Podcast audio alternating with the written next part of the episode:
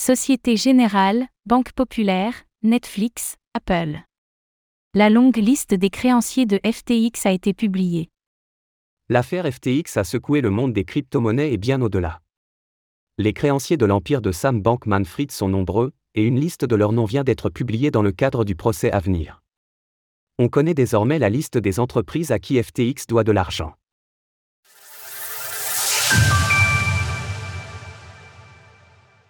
La longue liste des créanciers de FTX publiée hier.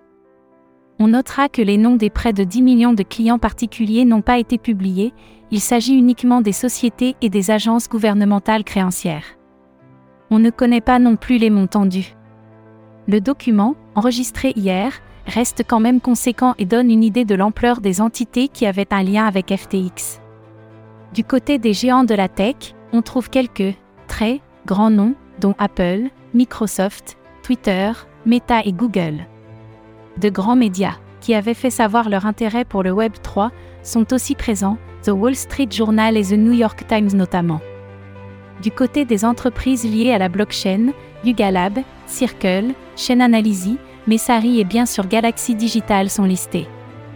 On note aussi des noms non pas d'entreprises, mais d'agences gouvernementales.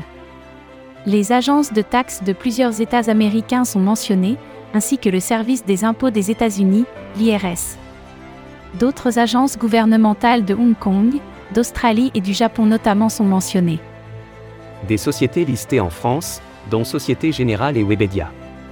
Côté français, la liste mentionne plusieurs sociétés, dont deux groupes bancaires, Société Générale ainsi que le groupe BPCE, qui est l'organe central gérant la Banque Populaire et la Caisse d'épargne. Le cabinet d'affaires Field Fisher est également mentionné.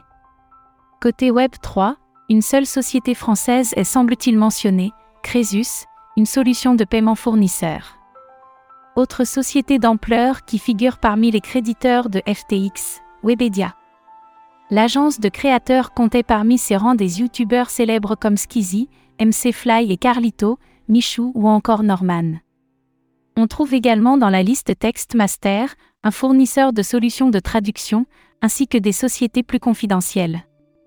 Précision à toutes fins utiles, la liste des créanciers de FTX ne veut pas nécessairement dire que les entités disposaient d'un compte de trading sur la plateforme, mais simplement qu'on leur doit de l'argent.